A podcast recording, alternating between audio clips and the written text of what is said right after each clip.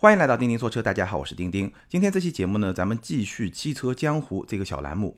那上一回呢，咱们是聊了宝马和奔驰两个豪华品牌。今天呢，咱们来聊一聊大众和丰田，依然是闲聊。那这个闲聊呢，咱们当然是讲逻辑、讲道理，但是呢，并不追求系统和全面，而是更多的跟大家分享我个人的一些体验、一些经验、一些看法和一些观察。那今天这期节目呢，咱们主要聊五个话题：生态位、技术路线。中国市场产品和挑战，好，咱们一个一个来聊。为什么第一个话题要聊生态位呢？因为我觉得大众和丰田这两家公司，他们在汽车行业里面占据的生态位，或者说他们在这个行业里面的这种打法，差别还是非常明显的。这话怎么说呢？比如说大众，我觉得大众在汽车行业的这么一种生态，可以用两个关键词来形容。第一呢。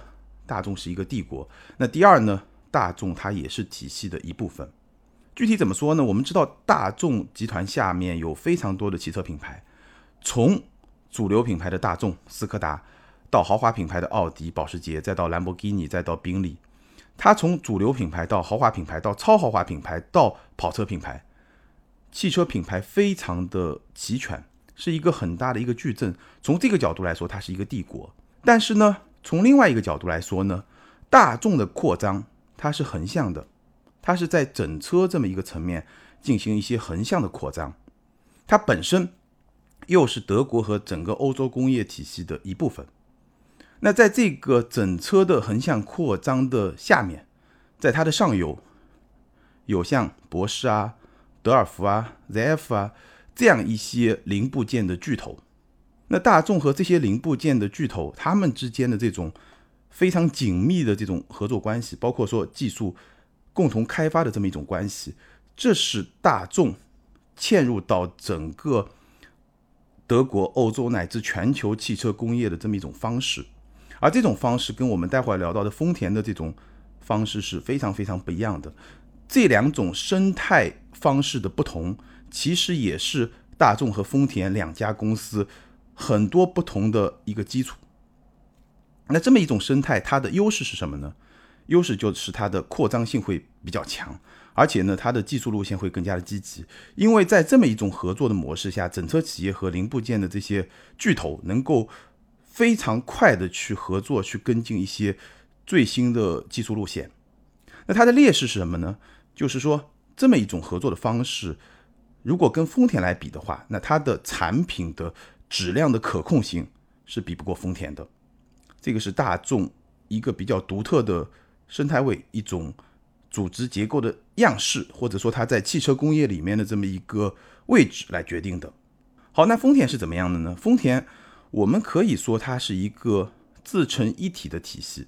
丰田的特点是什么呢？就这家公司它参股了大量的这种上下游的企业，形成了一个大丰田的体系。所以，大众这个帝国，你可以看作是一个横向的扩张，收购了很多的品牌；而丰田呢，有点像是一个纵向的整合，它把很多核心的上下游的企业都整合到整个大的丰田的体系里面，是这么一个生态。比如说，最典型的例子就是爱信，就那个做变速箱的公司，爱信的变速箱在全球。应该说也是占据了比较重要的这么一个位置，也给很多别的品牌去提供变速箱，包括现在中国非常多的一些国产的品牌。但是呢，丰田是爱信这家变速箱企业的大股东，占据的股比接近百分之三十，所以爱信这家公司它在整个汽车行业里面遵循的一个经营的策略就是丰田优先，永远是丰田优先。首先。它供应这个变速箱，首先是供应给丰田。如果产能有限，那首先肯定是优先供应给丰田。而且它在供这个变速箱给别的车企的时候，还有一个潜规则，就别的车企的这个产品，它不能是丰田一些产品的一个直接的竞品。尤其是如果它在市场上的表现比较好，有可能对丰田旗下的某些产品产生威胁的时候。他就会用一些，比如说断供这样的手段来帮助丰田竞争，所以丰田和爱信之间的这种关系，它不再是一个简单的合作伙伴的关系，他们就是一家人，可以一起打仗的，就这么一种关系。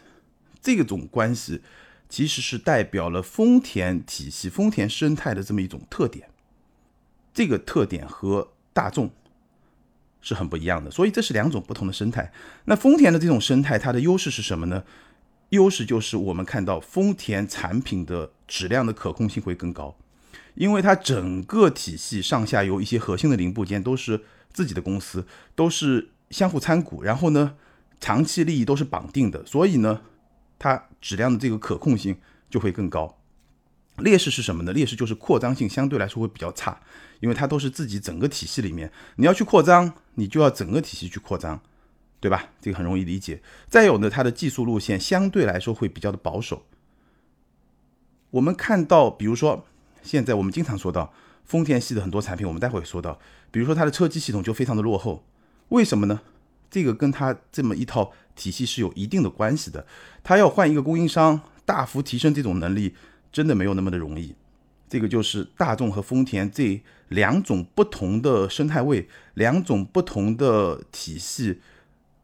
它的一种差别，而这种差别对于我们理解大众和丰田，无论是它的商业模式，还是说它产品的一些特点、一些差别，我觉得都是非常有帮助的。所以今天的第一个话题要跟大家来分享一下，大众和丰田这两家公司，他们的生态位其实是不太一样的。这是第一个话题。好，那既然我们刚才聊到了技术路线，我们接下来就聊一聊两家公司它采用的这种技术路线，其实。也是不太一样的。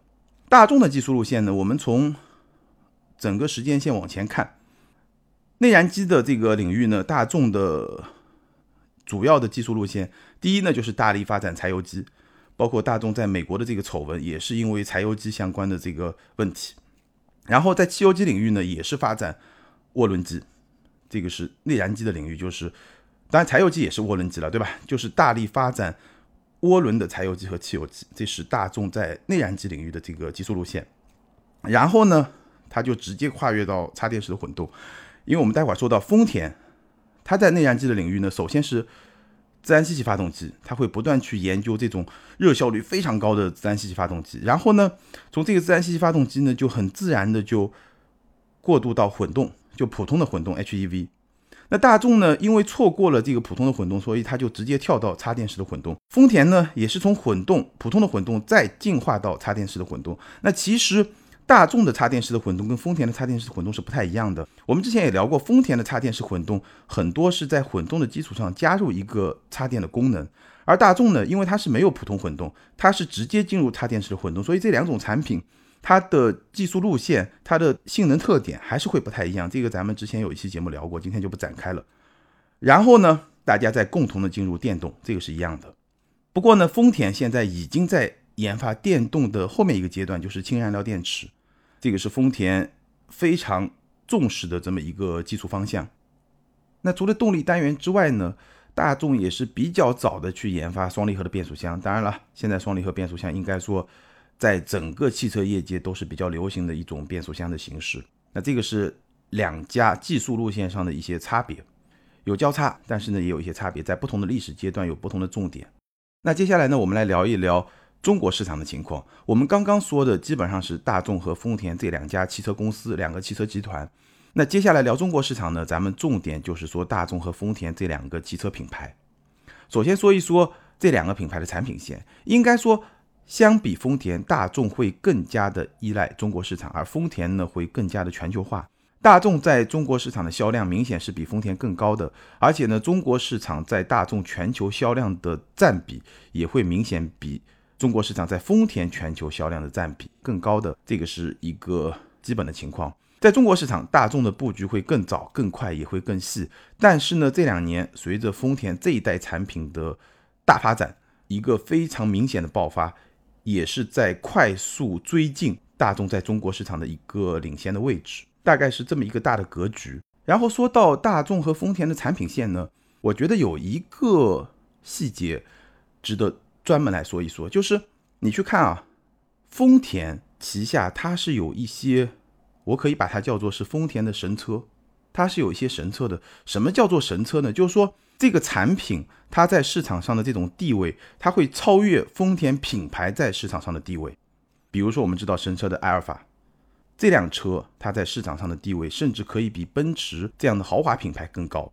再比如说陆巡这个产品，它的市场地位也是明显高于丰田普通产品在市场上的这么一个定位。再比如说 Super，就刚刚发布的那个跑车，跟宝马 Z4 是共同研发的。我觉得这个 Super 这个车啊，基本上可以看作是宝马 Z4 的丰田官方改装版，大概可以这么去理解。因为它的底子就是宝马的底子，但是呢，丰田是专门去调教过的这么一个车，所以你可以把它看作是 Z4 的丰田官方改装版。但是你去市场上看 Super 这个车，它。不管是说情怀也好，或者说产品的吸引力也好，我觉得是会比宝马的 Z4 更强的。一个丰田的跑车，它的影响力甚至会比同平台机械结构非常接近的一个宝马的跑车更加有影响力。这个就是丰田的神车。丰田是有这么几款车，它的市场地位可以比豪华品牌的同级产品更高的。所以丰田这个品牌其实。它是一个很有弹性的品牌，虽然它是一个主流品牌，但是它也能够支撑一些非常特别、非常高价、非常有竞争力的一些产品。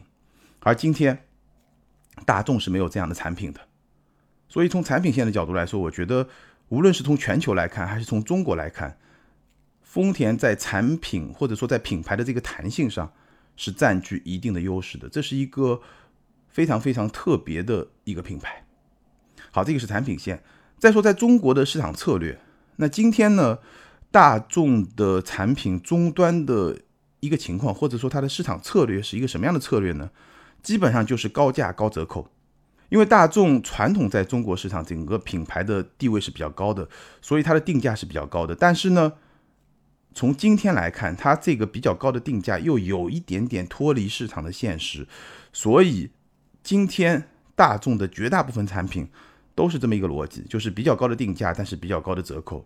那我个人认为，这种模式对于大众来说，并不是一个特别好的模式，它会去透支品牌资产。就基本上，大众的这个品牌价值是早些年在中国市场打拼下来的，但是呢，高价高折扣正在不断的去透支这个品牌资产。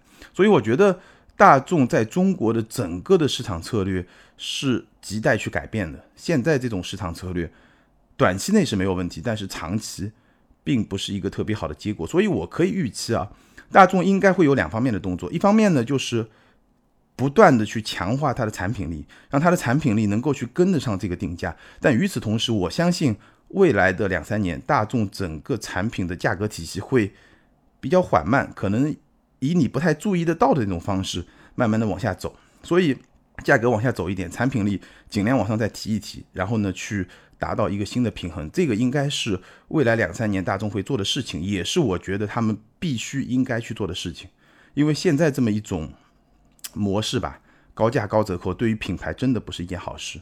相比之下，丰田今天在中国市场的整个的市场的策略，包括它的价格体系，就是一个比较健康、比较良性的这么一个体系。当然了，客观的说，也正好是。赶上了丰田一代产品的一个强势期，你倒退五六年去看上一代凯美瑞，这个时候其实它的终端折扣也是很大的。那无论如何呢，丰田正好赶上一个强势期，所以价格很坚挺，然后呢它的保值率就很高，又形成了一个比较好的良性循环。所以在中国市场的市场策略上来说，我觉得今天丰田的状况确实会比大众更好一点。然后呢，下一个驱动力。两个品牌下一个驱动力在哪里？我觉得大众的驱动力就是电动化和数字化。八代高尔夫，对吧？数字化这个已经非常非常的明确了。而且这一点呢，如果把它跟丰田来比，确实大众还是有比较明显的优势的。丰田、日系整体在数字化方面，应该说动作是比较慢的，而且也是非常保守的。这跟我刚才说的丰田和大众两个不同的生态系、两个不同的生态位这个特点也是有关系的。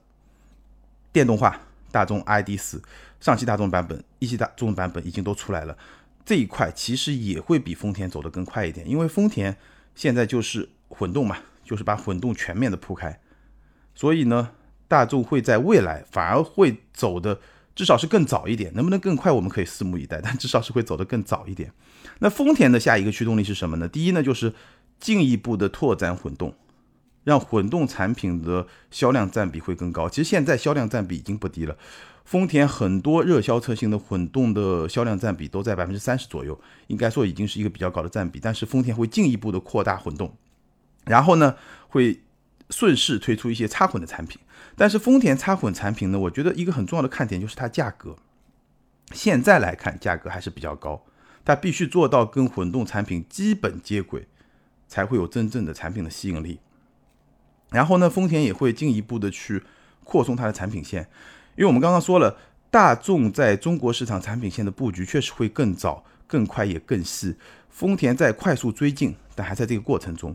比如说，随便举个例子啊，比如说紧凑级的轿车，这么一个非常热门的细分市场，大众是有非常多的产品的，从 A 加级的速腾啊、零度啊，然后到 A 级，对吧？朗逸、宝来，再到更低一点桑塔纳，很多款车都在一个细分市场。而丰田呢，卡罗拉、雷凌，那马上就会有的凌尚。Online 这样一些车型，所以丰田也是在快速的跟进。那在这个细化的过程中，其实也肯定是能够带来丰田整体销量的一个增长。你说一加一是不是等于二或者大于二？我觉得可能性几乎不存在。但是，一加一等于比如说一点五或者一点七，这个是完全有希望的。所以，整个丰田肯定会切到中国市场更多的蛋糕，这个也是没有疑问的。好，这个是关于中国市场的几个问题。接下来呢，我们呢简单的。比一比大众和丰田几款主流产品的竞争力，本来呢这一部分我觉得可以多说一点，但是呢最近这几期节目其实相关的话题已经说的比较多了，所以呢咱们就简单的来比一比。首先 A 级的代表车型朗逸、宝来对卡罗拉、雷凌，大众的优势首先就是空间大，很有意思啊。为什么说大众非常了解中国市场？因为中国市场中国的主流消费者对于汽车空间这个点确实是非常在意，所以我可以先预告一下，我待会儿比的，我刚才看了一下，几乎每一组产品，大众的空间都是在优势的，这个是非常非常有意思的一个点。朗逸、宝来空间明显是优于卡罗拉和雷凌的，这是第一个优势。那第二个显而易见的优势就性价比更高。虽然这四款车都是定位为标准的紧凑级轿车 A 级轿车，但是。朗逸和宝来明显是要比卡罗拉和雷凌便宜不少的 一个比较明显的价差，所以性价比确实会更高。那丰田的优势呢？首先安全配置会比较高，这一代 TNGA 的丰田主被动的安全配置都会比较高，这是第一个。那第二个呢？它的混动车型确实会更加的省油。接下来速腾对凌尚，但凌尚这个车呢还没有正式上市，但是呢广州车展我们也大概看了一下，如果拿速腾和凌尚来比，第一。速腾的空间肯定是会更大的，然后呢，内饰的质感我觉得也会更好一点。再有呢，性价比也会更高一点，因为速腾现在打完折以后，价格基本上跟卡罗拉、雷凌是差不多的。而凌尚呢是一个 A 加级的轿车，它肯定是要比卡罗拉、雷凌更贵的，所以呢，速腾的性价比肯定是会比凌尚更高的。这几个点基本上是没有问题的。那丰田的优势呢？还是那几个优势，第一个呢，安全配置会比较高，这个是毫无疑问的。虽然我们没有看到配置表，但是它肯定不会比卡罗拉、雷凌低，对不对？然后呢，它配的这个2.0的自吸排量是比较高的，整个动力水平呢，应该跟速腾的 1.4T 也差不了多少。但是这个2.0它排量更高，而且一个自然吸气平顺性肯定是会更好的。当然了，丰田的劣势也很明显，就是我们刚才说的车机，对吧？这个确实是这一代几乎所有丰田产品、本田产品、日产产品的一些。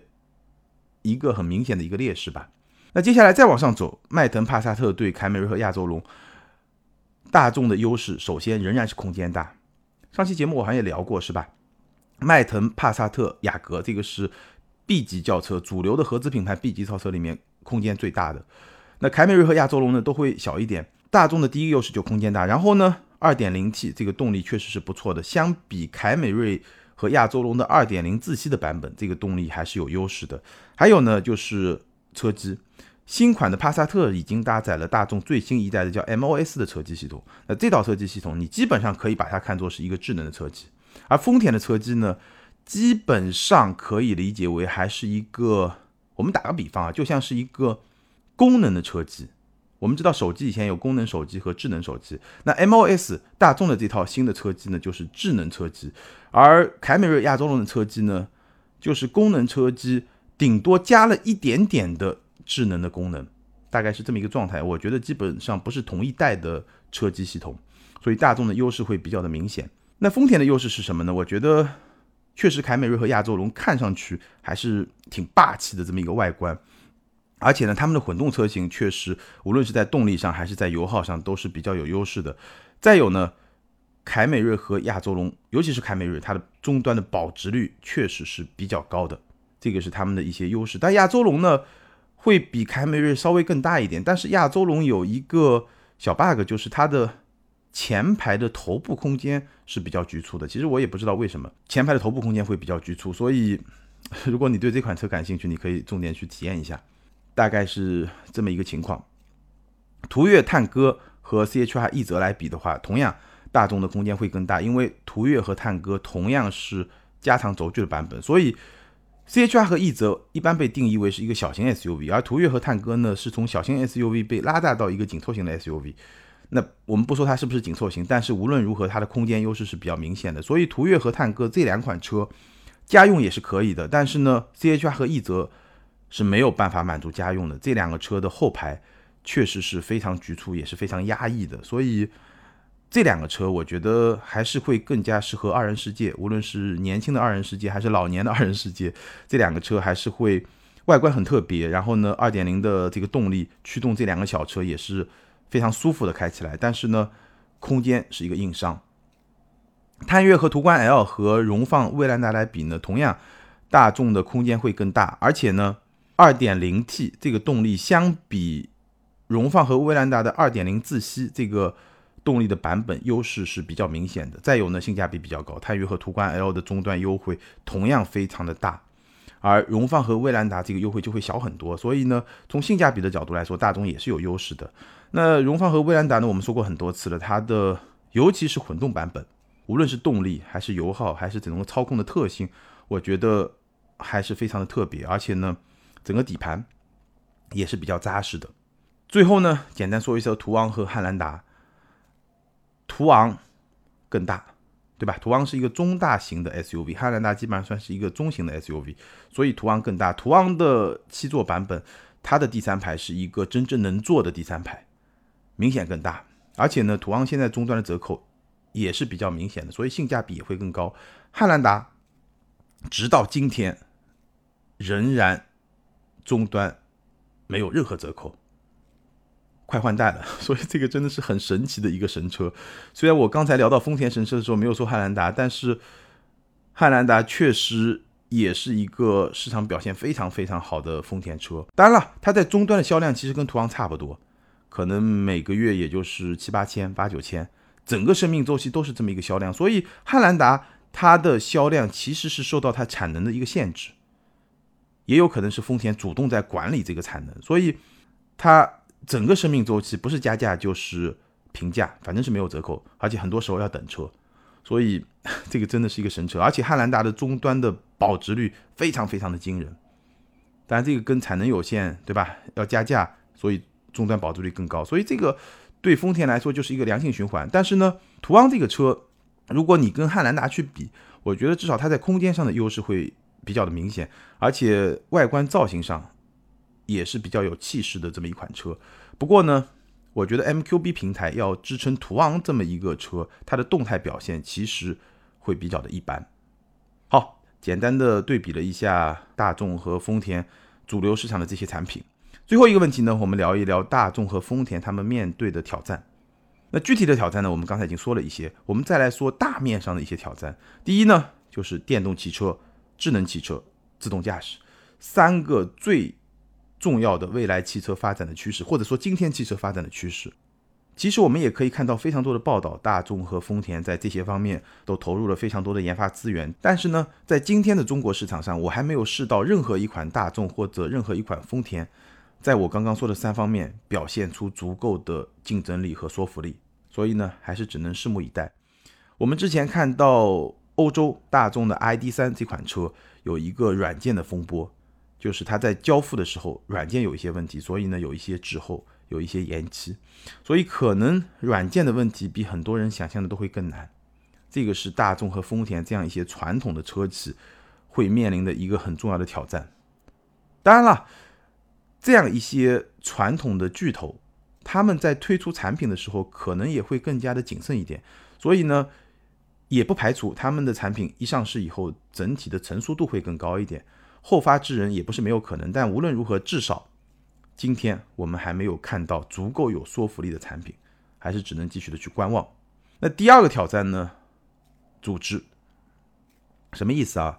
我不知道大家最近有没有看到一个新闻啊，就是大众的 CEO 迪斯和大众的工会又杠上了，又产生了很大的冲突。然后呢，大众的监事会呢又在花很多力气去解决这个问题。我看到一些报道，大众的大股东就是保时捷家族和皮耶希家族，那两个家族就是大众背后的大佬，他们是支持 CEO 迪斯的。但是呢，我们知道大众的监事会啊，这个结构非常的复杂，工会的话语权其实是非常非常高的，然后还有一个州政府的话语权也是比较高的，所以这件事情应该也是一个很复杂的事情。那大众集团的这个事情不是发生第一次了，几年之前我记得我在节目里面也聊过，就皮耶希和文登这两个人之间的冲突，其实背后也是跟工会有关的，就是皮耶希他是皮耶希家族的这么一个大佬，对吧？好像是前两年刚刚过世，当时呢。他想要去推动文德恩在整个大众集团推行一个降低成本的这么一个计划。那既然要降低成本呢，可能就会关闭一些工厂，或者说呢也会对吧辞退一些工人。那这个就跟工会产生了非常大的冲突。而文登呢不愿意去得罪工会，所以这个就是皮耶希和文登两个人之间矛盾的一个根源。然后呢，文登因为他跟工会。更加的友好，所以他就得到了包括工会在内的监事会的支持，然后就把皮耶希赶出去了。后来呢，文登因为大众的柴油门自己也下台了，所以当时就有跟工会相关的一些争执。那现在呢，迪斯和工会又产生了一些争执。那这个争执的原因是什么呢？其实也很简单，就是你大众要花很大的资源和力气去做转型，去发展电动车，去发展智能汽车，去发展自动驾驶这些新的技术。这么大的一种变革和转型，它一定是会侵害到某一些既得利益者的一些利益，包括一些工人，包括一些工程师，这个都是非常容易理解的。但是呢，大众的工会又是一个在大众组织内部非常有话语权的这么一个团体，所以这个对于大众这样的大公司、这样的大象来说，也是。怎么说呢？它变革过程中一个非常非常大的阻力，这是很难的一个过程。那同时呢，我再想到另外一个事情啊，就是我记得早两个月吧，我看一个报道，统计了今年疫情期间美国一些大企业的表现。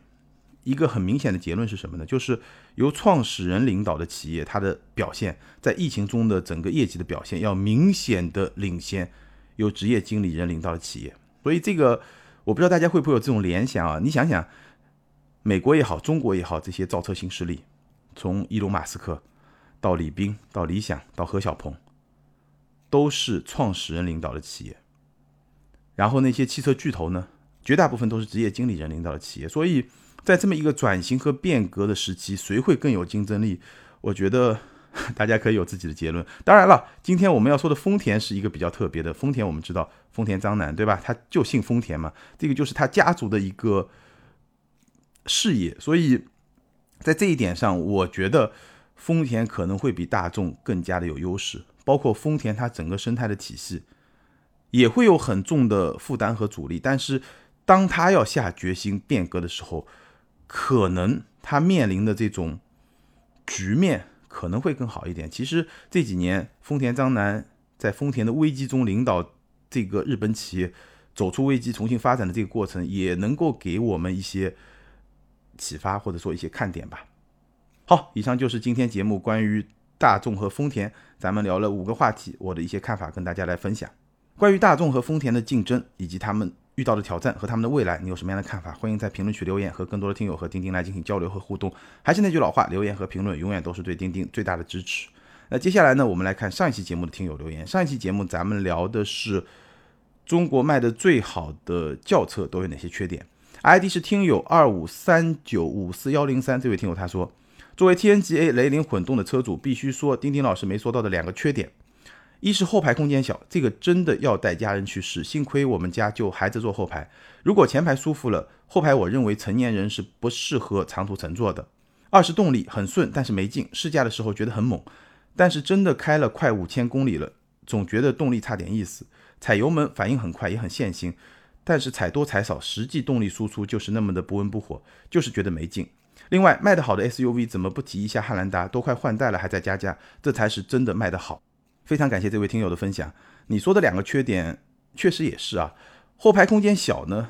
我觉得雷凌的后排空间应该说是同级里面一个比较正常的表现，但确实不算好。它肯定比马自达三昂克赛拉会更好，但是确实没有思域啊、朗逸啊这些车好。所以呢，有兴趣的朋友自己去试就可以了。混动的动力。混动的动力怎么说呢？就是看你跟谁去比。如果你是跟 1.5T 的思域、1.5T 的福克斯去比，那这个混动的动力确实是差的。那如果你跟比较主流的，包括朗逸的 1.4T 去比的话，那基本上是差不多的这么一个水平。汉兰达我们刚刚已经提到了，就不多说了。下一位听友艾伦 Go Fighting，这位听友他说，半年前提了君威的 2.0T，优点优惠大，品牌过得去，B 级别的配置和空间是同价位的 A 加级轿车不能比拟的。缺点。隔音一般，不是传统别克车的感觉。变速箱犹豫，速度小于四十的时候，动作有些细碎，会有换挡的感觉。总结：打骨折的君威在同价位有着很强的产品竞争力，但是一分钱一分货，不要用它和迈腾、凯美瑞这些顶流 B 级去过分比较。这位听友说的非常清楚了，感谢你的分享。好，感谢所有听友的留言，也欢迎这两位听友把你们的联系方式通过个人微信号全拼的钉钉小马甲留给我。你们将获得的是由途虎养车网赞助的 Wilson 微送超强镀金系列汽车漆面镀金，价值一千二百九十九元。这是一款日本原装进口的漆面镀金，保持时效在一年左右，而且可以在全国的途虎线下店免费施工。那具体的领奖方式可以参考咱们每期节目的节目简介。好，以上就是今天节目的全部内容。如果你对咱们的视频节目感兴趣呢，可以在微信订阅号、微博、今日头条、B 站、汽车之家这些大平台看到咱们的长视频。或者呢，关注咱们的抖音或者快手的账号，同样是钉钉说车，在那里你可以看到咱们的短视频。感谢大家的支持和陪伴，咱们今天就聊到这儿，拜拜。